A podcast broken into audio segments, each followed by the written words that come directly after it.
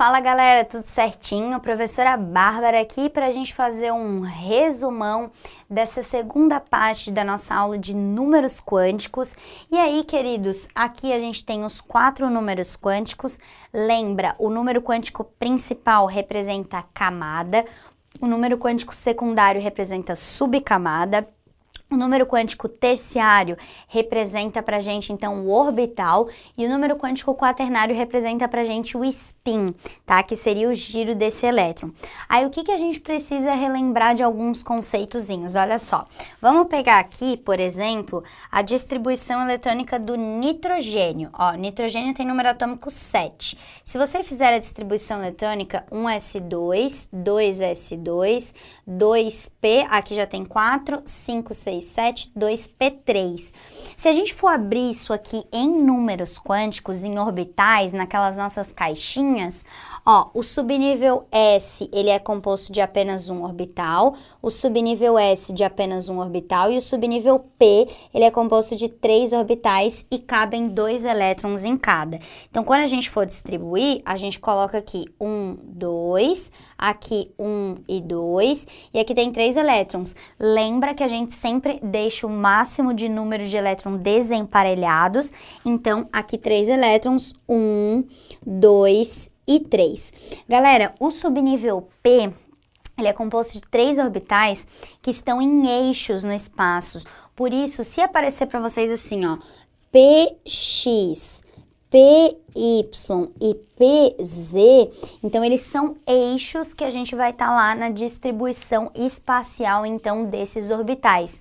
O subnível P é em forma de alter, né? Então seria, por exemplo, PX, PY e o PZ, né? Ele seria entrando, eu não tenho como fazer 3D aqui para vocês, então seria algo mais ou menos assim.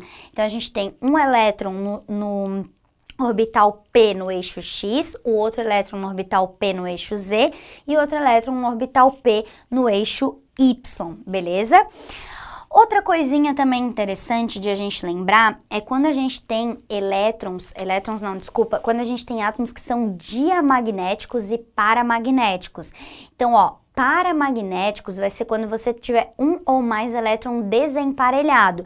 Então, o exemplo que a prof fez aqui do nitrogênio tem elétron desemparelhado, que significa sem parzinho.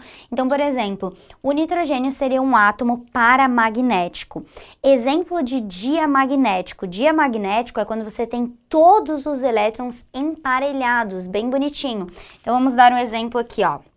Vou pegar pra gente o neônio, que é um gás nobre. O neônio ele tem número atômico 10 e se você fizer a distribuição, ó, vai ser 1s2, 2s2, 2P6. E se a gente for abrir então em quadradinhos, ó, aqui vai ter 1 e 2, aqui vai ter mais 1 e 2, e vou fazer esse P6 aqui, ó. No P a gente tem 6 elétrons, então vai ser 1, 2, 3, 4, 5, 6. Então o neônio, que é um gás nobre, seria um exemplo de átomo diamagnético todos os elétrons deles estão emparelhados bonitinho, tá? Com um parzinho. Deixa eu fazer outro exemplo aqui para vocês, olha só. Caneta, vamos pegar aqui uma canetinha e fazer o exemplo do sódio. O sódio tem número atômico 11, 1S2, 2S2, 2P6, 3S1. Se a gente for abrir aqui, ó, 3S1, vai ter apenas um elétron aqui desemparelhado. E se a gente tiver um elétron desemparelhado, já é de cara paramagnético.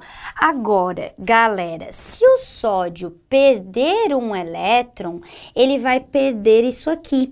Então, você vai ter aqui, ó, o subnível P com 6 elétrons, 1, 2, 3, 4, 5, 6.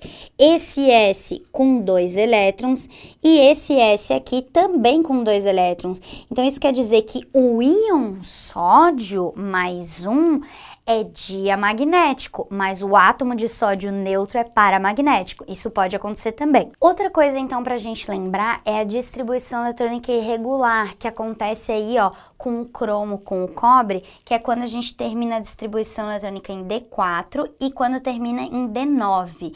Galera, isso aqui seria o esperado para esses dois átomos pelo diagrama de Linus-Pauling. Mas aí o que que acontece, né? Esse para esse D4 ele não ficar, né, pouco ali preenchido e fique totalmente preenchido, a gente vai ter 4s1 e um elétron daqui vai dar uma puladinha para lá e vai ficar D5. E aqui seria a mesma coisa, ó, 4s1 e lá vai ficar D10. Aqui ele fica parcialmente preenchido, né? No D cabe no máximo 5, fica um em cada, ou tudo para cima ou tudo para baixo, e aqui ele fica totalmente preenchido, tá, galera? Isso seria então exemplo de distribuição eletrônica irregular que não seguem ali o diagrama de Linus-Pauling. Espero ter lembrado tudo com vocês. Beijocas, até o próximo.